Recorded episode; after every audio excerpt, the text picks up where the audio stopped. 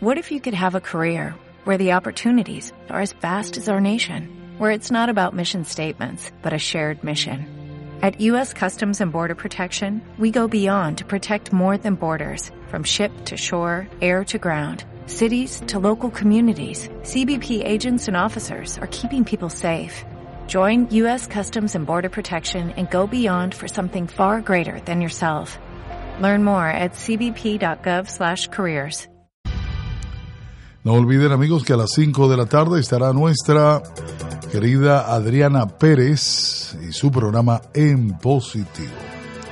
La prensa del día de hoy, vamos a ver qué reseña, rapidito, vamos por aquí.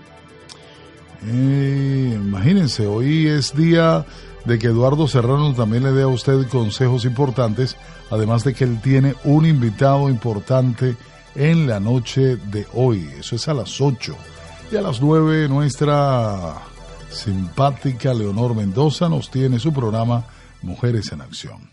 Vamos con las noticias. Vecinos lograron evitar que un vehículo cayera a un hoyo generado por las lluvias. Esto fue en China. Asesinaron a un rapero con una espada samurai. Esto fue en Sydney, Australia. Conmoción, cavó un hoyo en la playa, se metió y murió ahogado al quedar atrapado. Y entonces, en Perú, por otra parte, imponen nueve meses de prisión a cinco venezolanos miembros del tren de Aragua. Los venezolanos causando dolores de cabeza por allí no puede ser, ¿no? Reubican a los afectados por la erupción del volcán de fuego en Guatemala que dejó 425 personas fallecidas. Renuncia ministro en Chile tras cuestionar museo que recuerda a víctimas de Pinochet. Erdogan, por otra parte, se queja de que Estados Unidos apuñala por la espalda a su aliada Turquía. Cuba, por otra parte, debate su constitución en el aniversario del nacimiento de Fidel Castro. ¿Quién celebra eso? Un grupillo nada más pero en el mundo no celebrarían el nacimiento de extreme, bueno, semejante individuo, ¿cierto? Cristina Fernández, por su parte, niega haber recibido sobornos y denuncia persecución. Hombre asesina a su mujer e hijo de nueve años y se suicida. Esto fue en el sur de Chile. Vamos, identificamos y regresamos enseguida. Usted está escuchando Noticiero Pangía por pangiafm.com.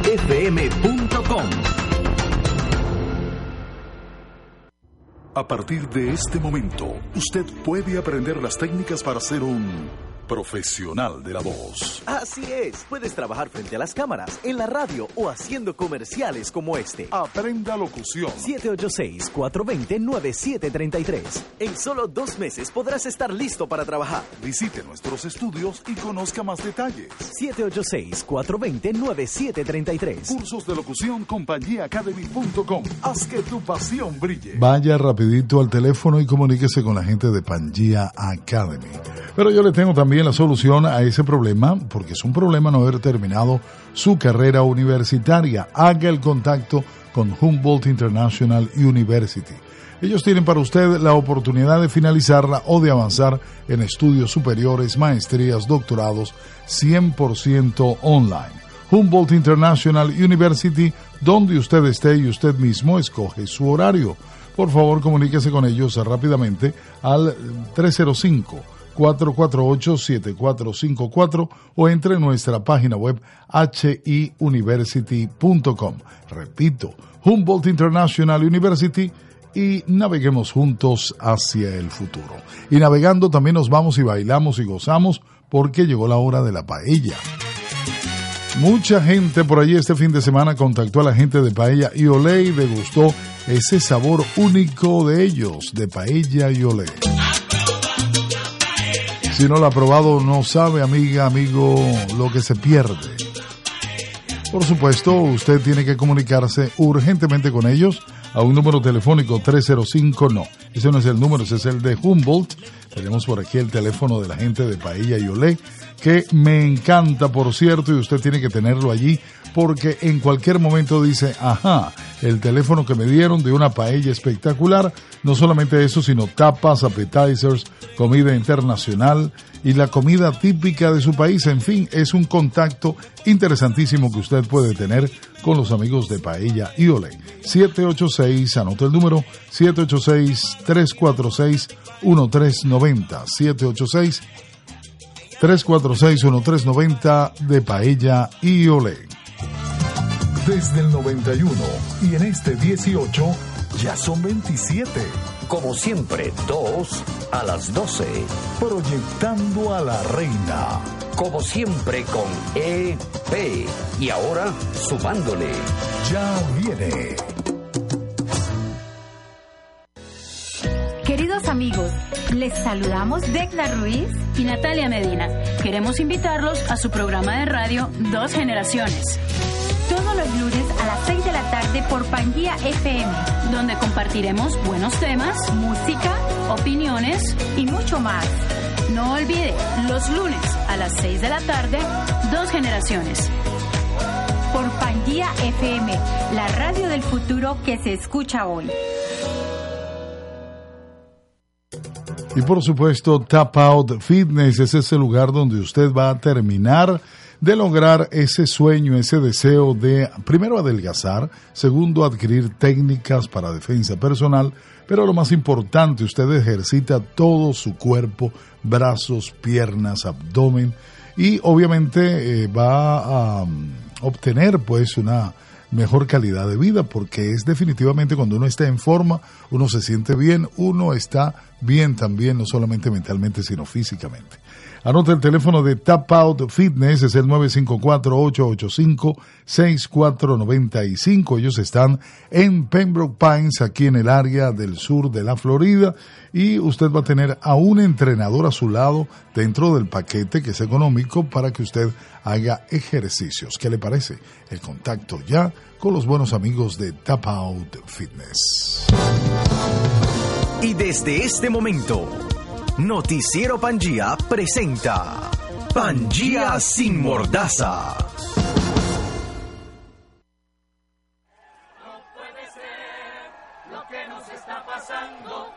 El pueblo se está rechando, pues no tiene que comer. Son 15 años de mentiras. Bueno, esos 15 ya llegaron casi a 20 con una desgracia total de mi querida Venezuela. Yo quiero aprovechar el momento para agradecerle a la gente de la revista Portada Latina y su editora, a la cual voy a contactar en unos minutos, Mayra La Paz. Ella es dominicana, está en el, en el área de Orlando y ella tiene esta revista, vamos a mostrarla a usted allí en cámara, se llama Portada Latina. Tuve el placer de estar en la revista, déjame ver qué fecha fue esto, en esta edición que le dedicaron a Puerto Rico porque son dominicanos pero hablan y le dedican estas, estos ejemplares a mucha gente. En esta oportunidad eh, les voy a decir la fecha, en enero de este año, dedicaron la edición a Puerto Rico y también tuve la oportunidad de que me hicieran un reportaje muy agradecido siempre de la gente de Portada Latina, pero en esta oportunidad le dedicaron la revista a Venezuela y el, el título es muy interesante, Venezuela de la luz a la sombra. Allí es donde nos tienen no solamente la gente de la dictadura, sino un grupillo de opositores, entre comillas, que ustedes saben mi opinión sobre ellos. Pero que no se escuche mi opinión, sino la de nuestro invitado, el vicealmirante Mario Iván Carratú Molina. ¿Cómo está, Iván? Buenas tardes, Edgar. Eh, un saludo cordial a la audiencia, a, todas las personas que te siguen eh, a la estación durante toda la semana. Y primero pedirle excusa que la, semana próxima pasada no pude venir, tuve un compromiso lejos de aquí y a la hora de salir de la reunión, eh, reunión almuerzo que tenía, no, me daba tiempo llegar eh, eh, lo extrañamos. A la, hora a la estación. Lo extrañamos. han ocurrido muchas cosas en el país, algunas exageradas, exceso de comentarios, de lucuraciones y aportes medio risibles y espero que en esta oportunidad tengamos tiempo para compartir algunas de mis apreciaciones y discutir con Edgar lo que pensamos de, de lo que ocurrió con el, el, efecto drone en Venezuela. El efecto drone que yo creo que, bueno, usted la semana pasada, el lunes pasado, dijo que sí había velocidad, que sí había un grupo, tal vez ahora, una semana después, tenga un poquito más de noticias, pero yo sigo pensando que esto ha sido como un pote de humo para tapar tanta desgracia, tanta, eh, tanto mal trabajo de una dictadura genocida que tiene el trabajo principal de ellos es destruir al país y tener a la gente pobre más pobre y a los que no eran pobres empobrecerlos y mantenerlos en esta desgracia. ¿Qué opina una semana después de el efecto drone? Hay muchas cosas que tengo la necesidad de compartir con ustedes porque el asunto no es el dron lo dispararon, no lo dispararon, era verdad, era mentira, es todo lo que está ocurriendo. Voy a hacer esquemáticamente varias referencias. 1987 salen 16 tanques de Fuerte Tiuna, blindados, hacen preso al presidente encargado, doctor fallecido Simón Alberto González. Eh, no se investiga esa movilización en tiempos de paz en Venezuela, cuando las Fuerzas Armadas dependían del comandante en jefe, y siempre dependen del comandante en jefe, pero en aquella oportunidad movilizaron un batallón, dos compañías de tanques blindados, Dragón, a la viñeta Miraflores, no se investigó. Hicieron preso al presidente, eso pasó por la mesa. Eh, viene el golpe de Estado del 92, no el golpe de Estado, el cuartelazo, muchos rumores, muchas cosas, comentarios, inclusive le entregaron al presidente un informe, la DICIP, el general Genia Purva, eh, ordenó la investigación, no se investigó. Cuando Pérez regresa a Venezuela el 3 de febrero del 92, que es realmente la fecha del golpe, no el 4, el, 3 del cuartelazo, eh, no sabía nada. El ministro del Interior, el ministro de la Defensa, rumores, presidente, etcétera. Está, el presidente estaba fuera del país y estaba con él acompañándolo en Suiza, Davos, Suiza, y no se supo nada. Eh, y así sucesivamente han, venido ocurriendo eventos el 11 de abril. ¿Por qué fracasó el 11 de abril? No lo han querido eh, hacer público. Una serie de errores de la oposición, intereses, eh, negaciones, envidias, intrigas, sectarismo, posiciones violentas, no violentas. Al final regresa Chávez. Nadie sabe por qué regresó Chávez. Nada sabe qué nadie sabe qué fue lo que exactamente ocurrió yo sé parcialmente un 90% de lo que ocurrió, porque estuve involucrado tangencialmente en lo que ocurrió en, esas, en, en esos días. Después, eh, eventos que en el caso Caguaripano, el caso eh, Oscar, Pérez, lamentable, fallecido, masacrado, genocidio, y ahora lo del dron. Entonces, eh, planificar un acto de esta manera, y no lo digo porque yo he planificado, sino que yo, estu yo estuve encargado de la seguridad presidencial durante dos años y medio, y ante, las, ante una serie de deficiencias que tenía, que yo sentía en mi reparto militar, que era el Regimiento de la Guardia de Honor, el Grupo Aéreo de Combate, el Grupo Aéreo de Transporte de la Fuerza Aérea y el Cuerpo de Decanes, para la seguridad presidencial exclusivamente y otras cosas más, pero exclusivamente el presidente, yo me sentía que no estaba sólido en la seguridad para un presidente. Déjeme decirle que para que eh, ningún, ningún aparato de seguridad le da a la persona protegida el 100% de seguridad. Oscila entre 70 y 80%. O sea, queda un 20% en el aire que cualquier pelón, cualquier efecto negativo, cualquier, eh, cualquier descuido que, que, cometa el detalle o el, equipo de seguridad puede serse efectivo.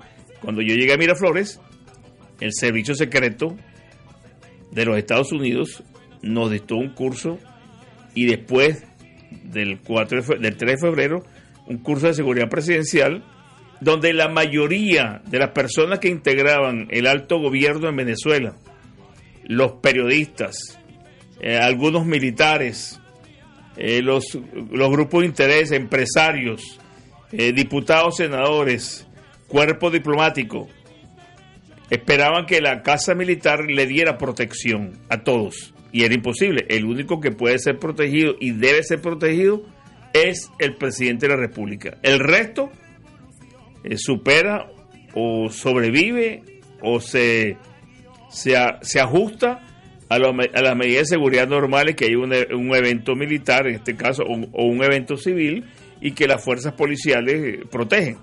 ¿Qué quiero decir con esto? Han dicho que si el dron no era dron, que si no era C4, comentarios ligeros. Comentarios muy ligeros. Eh, yo diría que más bien comentarios irrespetuosos. Irresponsables. Para, e irresponsables para la gravedad de lo que está viviendo el país. Nosotros no podemos de manera pacífica dominar y erradicar la presencia de los cubanos, de las fuerzas guerrilleras colombiaas, de los iraníes, de los terroristas del Medio Oriente y de algunos grupos radicales que disfrazados de milicias bolivarianas y, militares, en este caso todos, son mercenarios, inclusive las milicias, mercenarios, que es, es, diferente a una institución que responde democráticamente a la seguridad de un país, la Fuerza Armada. O sea, no hay Fuerza Armada, hay mercenarios uniformados, hay milicias bolivarianas y hay grupos civiles armados que son también mercenarios. En ese escenario, nosotros, los venezolanos decentes, serios, democráticos, responsables, no podemos superar esta calamidad, grave calamidad que tenemos enfrente. Entonces, cuando, como dije yo en una oportunidad aquí, cuando tú le cierras, eh, de acuerdo a Sun el dios de la, el padre de la guerra, cuando tú le cierras al enemigo las vías de escape, ese enemigo busca la manera de superar y poderse a salvo. El gobierno venezolano, el régimen venezolano, corrijo, le ha cerrado todas las puertas democráticas y posibles a la sociedad venezolana. No me refiero a la oposición. La oposición tiene su función política que es muy particular. Me refiero al venezolano, a la institución ciudadana en Venezuela. Le ha cerrado todas las puertas y lo ha masacrado y lo ha asesinado. Esa sociedad tiene que buscar su salida. Y la salida no es otra que enfrentar las fuerzas del gobierno Ahora, yo no estoy diciendo en esta, en esta oportunidad, ni nunca lo voy a decir, que hay que enfrentarlo pecho desnudo frente a los fusiles y a las maneras eh, radicales y asesinas del gobierno. Pero tiene que haber una manera de organización social que pueda debilitar el gobierno. Esa organización es el ciudadano orientado por unos líderes. Ese líder no existe. Anoche me mandan una película, video, donde circulan en, en rojo la mano izquierda del general Padrino. Entonces el comentario que hay en, la, en, la, en, el video, que acompaña el video, es que está descubierta la, la mentira, está descubierta la conspiración del gobierno, la trampa, la falsedad, el autogolpe, porque el general Padrino mueve su bastón de mando, bastón de mando que para los generales en mando, en mando de tropas. El general Padrino no es comandante de ninguna agrupación militar, no debería usar el, el, bastón de mando, pero en Venezuela, como todo el mundo actúa a la libre, ellos, ellos, estos generales usan este bastón de mando como les da la gana. En el desierto, Rommel utilizaba, el general Montgomery de la fuerza de la aliada y el general Eisenhower en el desembarco de Normandía. Pero en Venezuela, una fuerza armada que apenas tiene capacidad para defenderse en la frontera y, en, el, en, el, en, el, marco interior. Esas son eh, exhibiciones pues grotescas para mí. Tonterías. Tonterías. Eh, eh, cosillas, cosillas así como de purpería, como de como de como de, de decorativas, decorativas como de fiesta carnavalesca, sí, exactamente. Disfraces para, para que digan, para que digan. Sobre todo que en este caso ese general es el jefe y es mercenario, no es de la Fuerza Armada Nacional que obedece a la Constitución, así sea chavista. No lo es. Entonces tenemos que cambiar el nombre. No son militares, son mercenarios ideologizados por Cuba en Venezuela. Pero bueno, entonces dicen que el, el disparo del dron, la explosión del dron, la condujo el general Padrino desde el bastón de mando.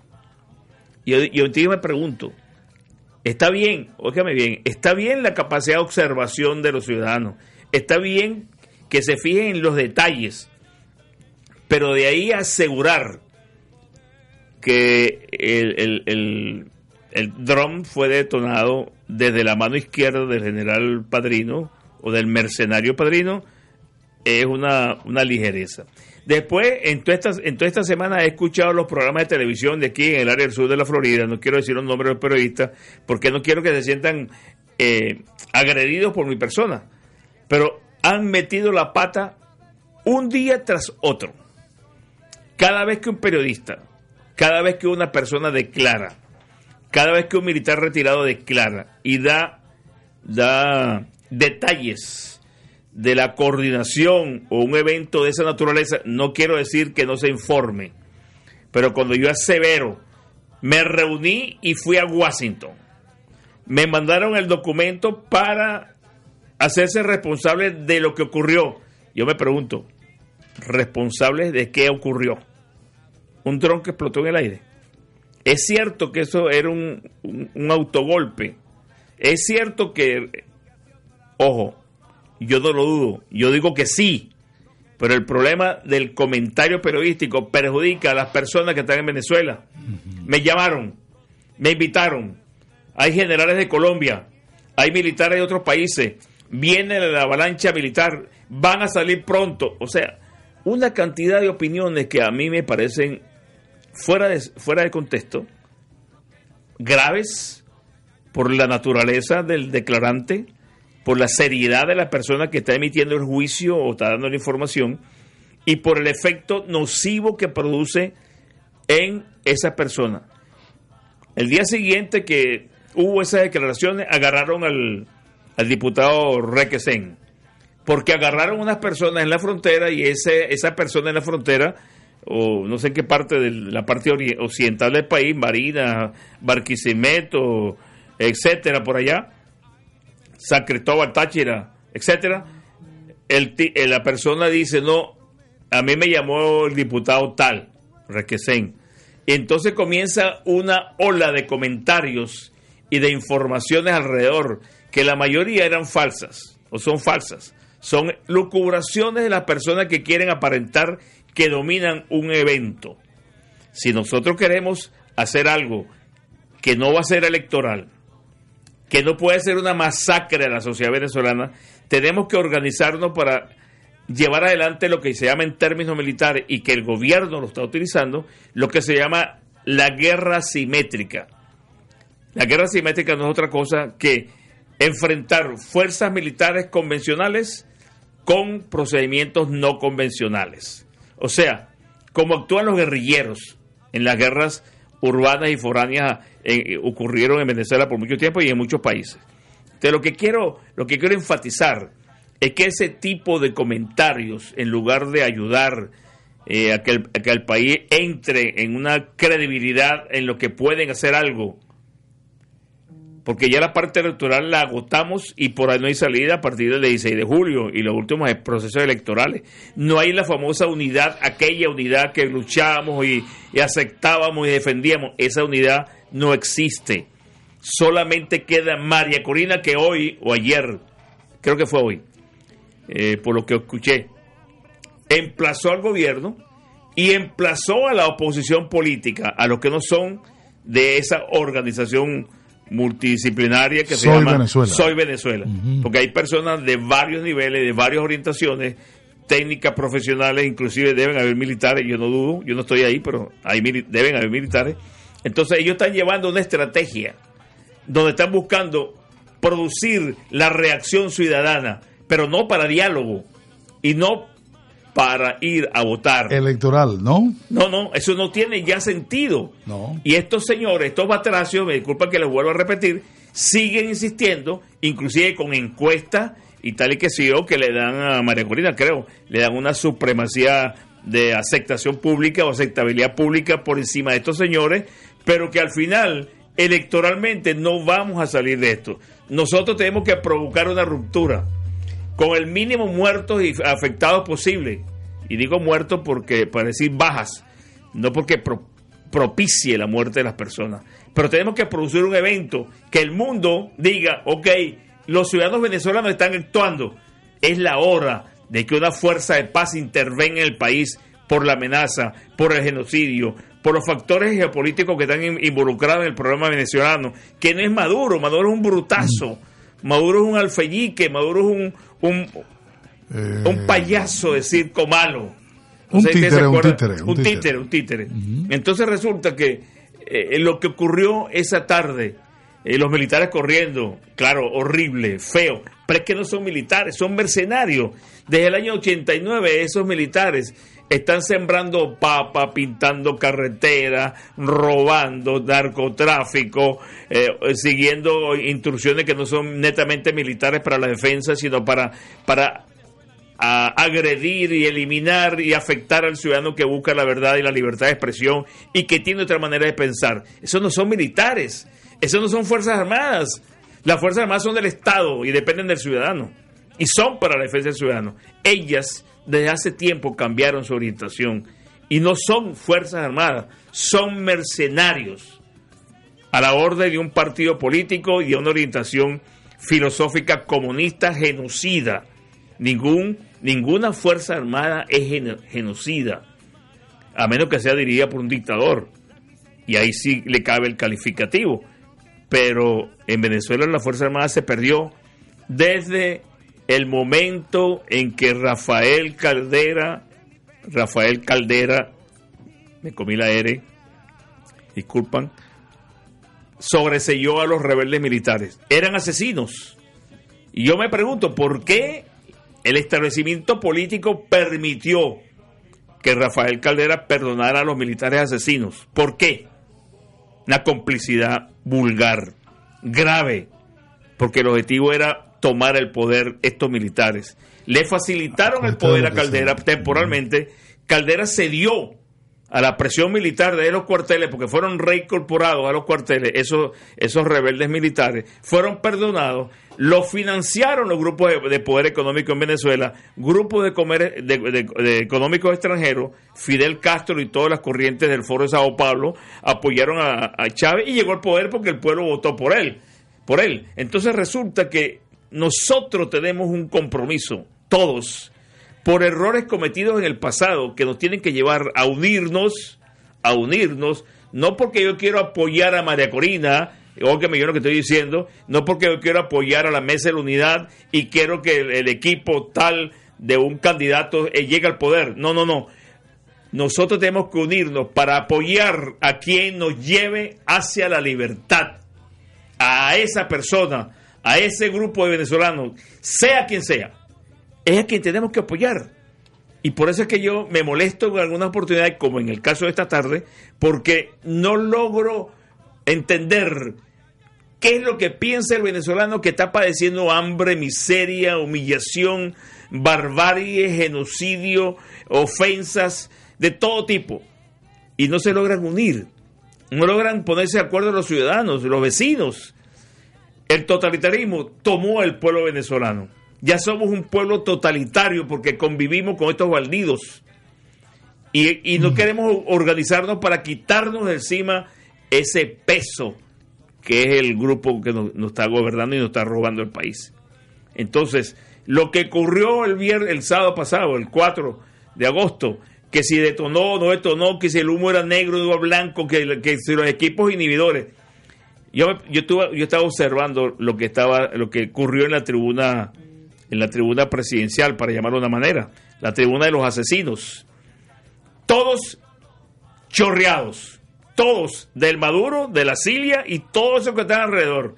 Los escoltas, que deben ser cubanos y venezolanos, los que están vestidos de negro con corbata roja, no sabían a quién proteger ni cómo operar las cortinas de protección. El ministro de la Defensa se quedó petrificado.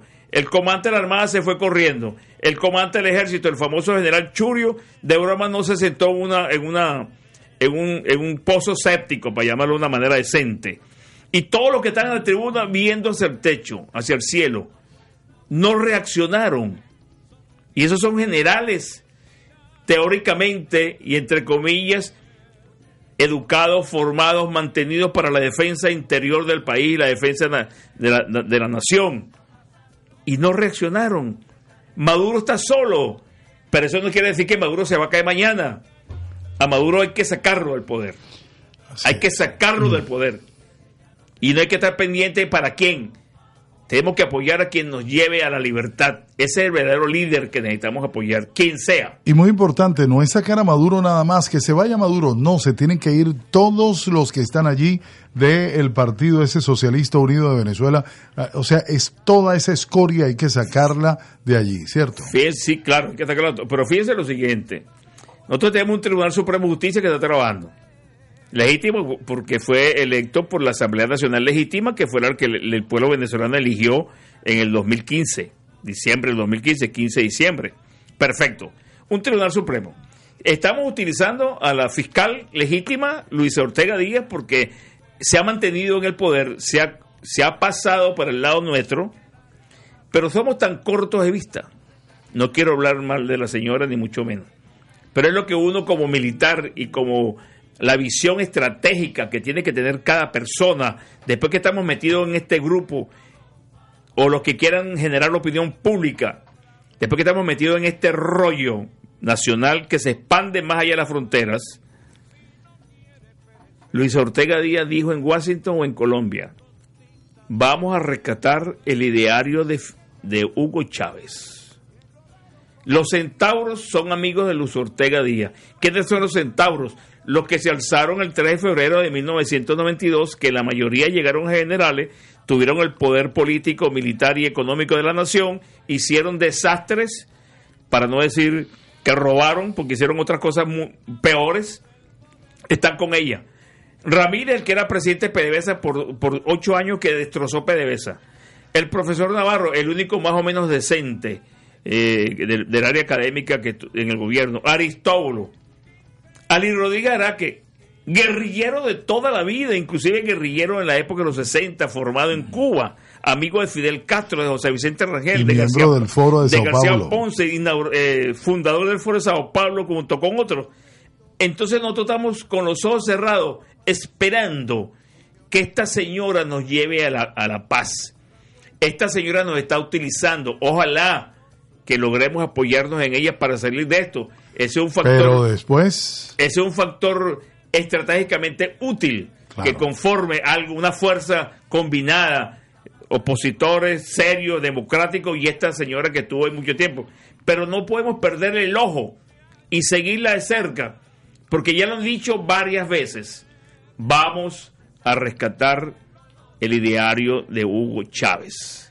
Y ustedes saben muy bien que Hugo Chávez destruyó a Venezuela Hugo Chávez destruyó al hombre y mujer venezolana. Hugo Chávez destruyó al niño y al joven venezolano, inclusive a los venezolanos que no han nacido.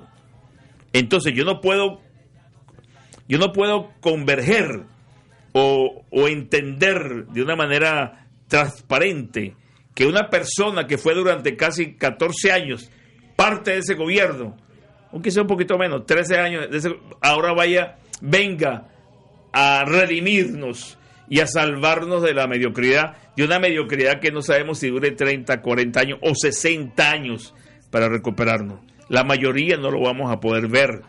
Entonces, es urgente, es urgente que los venezolanos se organicen en sus cuadras, en sus residencias verticales, o sea, edificios, en las casas, en las universidades, en los liceos, en los conjuntos deportivos, en las asociaciones de vecinos, en las asociaciones de profesionales y técnicos, en los sindicatos, en el sindicato del transporte, de la banca, de médicos y atención de la salud.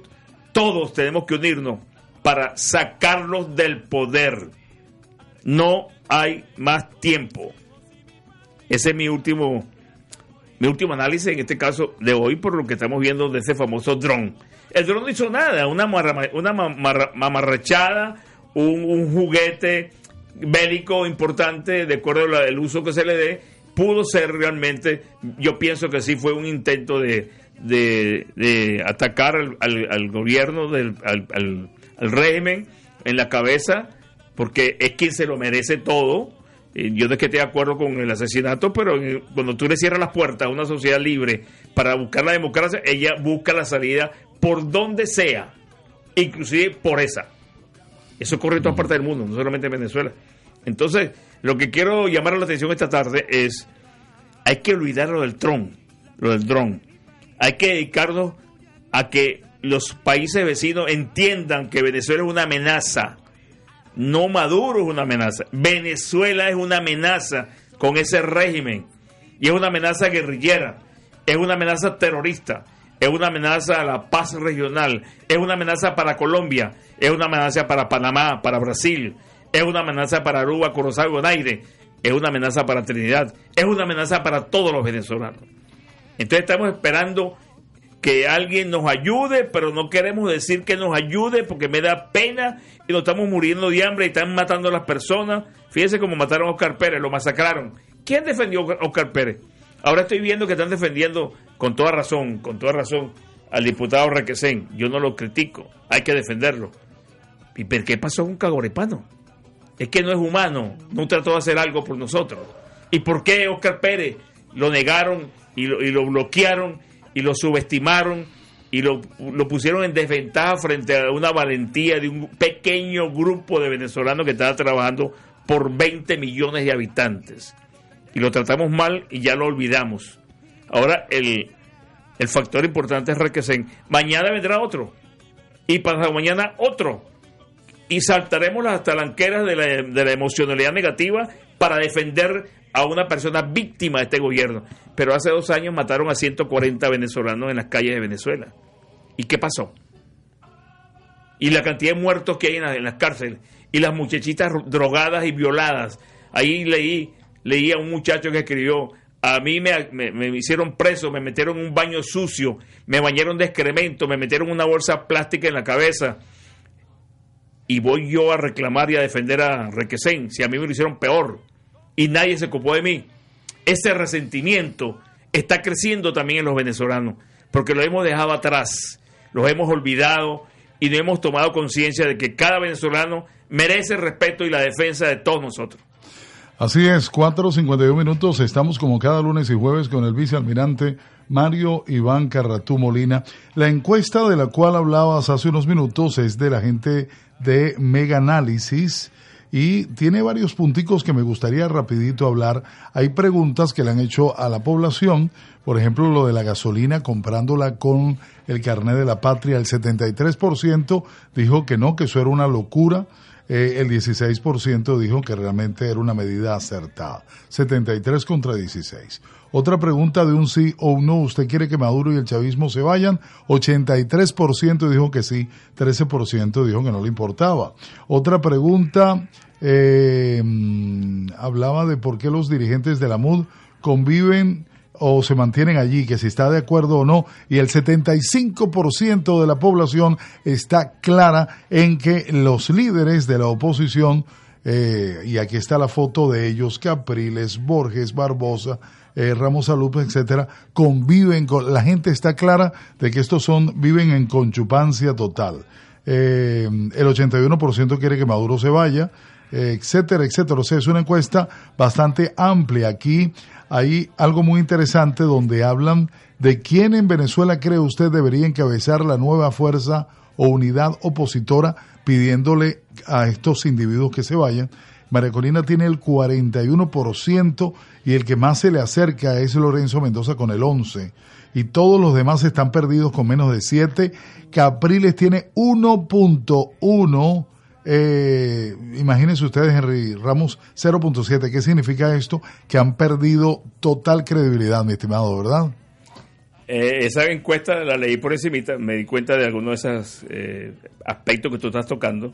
Lo claro, lo significativo para mí, eh, y así lo expreso, no critico la encuesta, la encuesta marca, es una fotografía momentánea de un punto en la historia, grave historia venezolana que estamos transitando, que estamos construyendo en tiempo presente, pero cuando un líder político tiene el 40%, es a ese que hay que apoyar.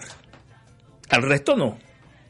porque ese tiene una aceptabilidad inmensa, 40% es bastante en un, en un político, sobre todo tan desprestigiado como están los políticos venezolanos. Y aquí no le estoy jalando a María Corina ni a ninguno de ese equipo. Y eso yo estoy muy lejos de esa actitud. Pero tengo que reconocer objetivamente que es la persona que tiene una supremacía. El resto no cuentan. El resto, como dicen en términos hípicos, son mochos. Son caballos de tres patas. Ni siquiera de dos. Tres patas o una, ¿verdad? Es para que se, se, tengan una idea de lo que estoy tratando de graficar. Y elecciones, no, no hay. Entonces esa encuesta tiene que tener una orientación de información a la sociedad para ver dónde van, por dónde es que vamos a coger y quién va a ser el campanero de la lucha.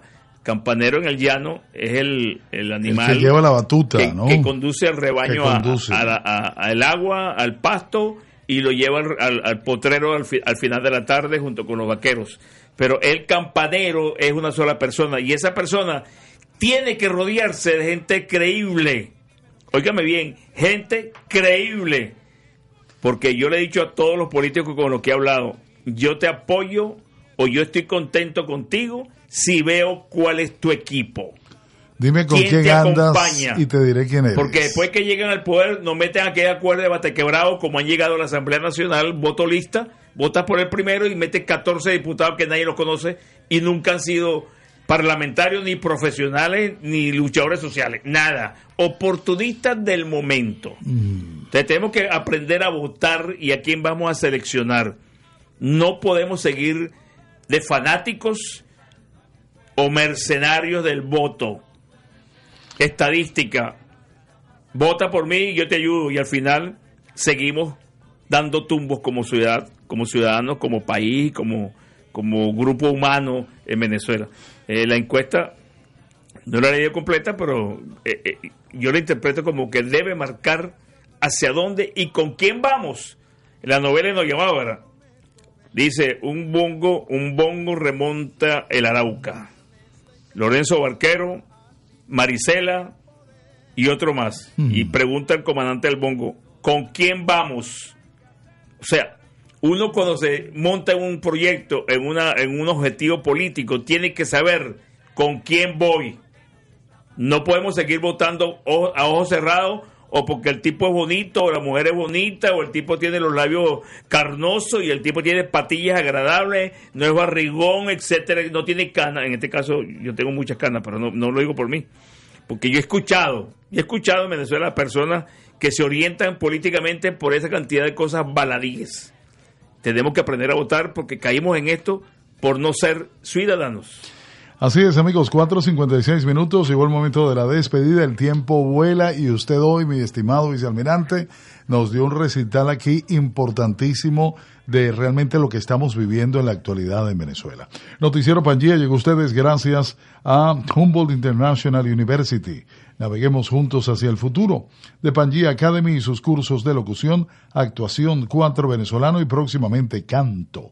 Creativity Trio 5, Copy Mart Network Solutions, Pierini, Paella y Tap Out Fitness y Serenata Latina. Randy Walls en la producción de la estación y quien se despide, Edgar Paredes. Quiero invitarlos eh, para que mañana seis en punto de la tarde, por favor, estén aquí escuchando Pangía, pues le vamos a hacer un homenaje a nuestro querido compañero, nuestro colega y nuestro admirado Carlos Almenar Otero, quien lamentablemente, como ustedes ya lo saben, falleció el pasado miércoles. Pero mañana, martes, vamos a hacerle un homenaje con la música, los éxitos, la historia y muchas sorpresas que tenemos para, para ustedes, para que no olvidemos una figura como Carlos Almenar Otero. Inolvidable, ¿verdad, mi Sí, sí, yo lo conocí de muy joven. Él fue, él fue cadete de la Escuela Naval y después como joven oficial en mi caso iba a los barcos y hablaba con nosotros, nos interpretaba canciones, se presentaba en la base naval,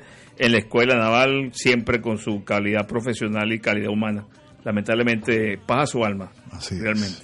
Muchas gracias, vicealmirante. Yo creo despedirme de ustedes, me disculpan lo agresivo que viene hoy, porque a veces que la sangre se, se recalienta un poquito, el rayador mío no funciona bien algunas veces y no se enfría como debe ser pero tenemos que buscar al equipo que nos lleve a la victoria. y la victoria es la libertad. Cualquier procedimiento, por violento o negativo que sea, tiene que ser utilizado y apoyado porque necesitamos sacar a estos mercenarios de las Fuerzas Armadas, del gobierno y sacar a los cubanos y a las Fuerzas Armadas Revolucionarias de Colombia.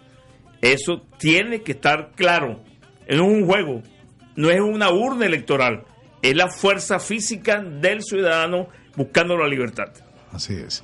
Bueno, buenas tardes, pásenla bien. Ya llegó Adriana Pérez y su programa eh, En Positivo. Gracias, buenas tardes. La miseria de mi país es culpa tuya, no queda nada. PangiaFM.com presentó Noticiero Pangía. Las informaciones más importantes del momento. Reporteros desde cualquier parte del mundo y para todo el planeta. Les esperamos de lunes a viernes desde las 4 de la tarde, hora del este de los Estados Unidos. Porque donde esté la noticia, allí está Noticiero Pangía.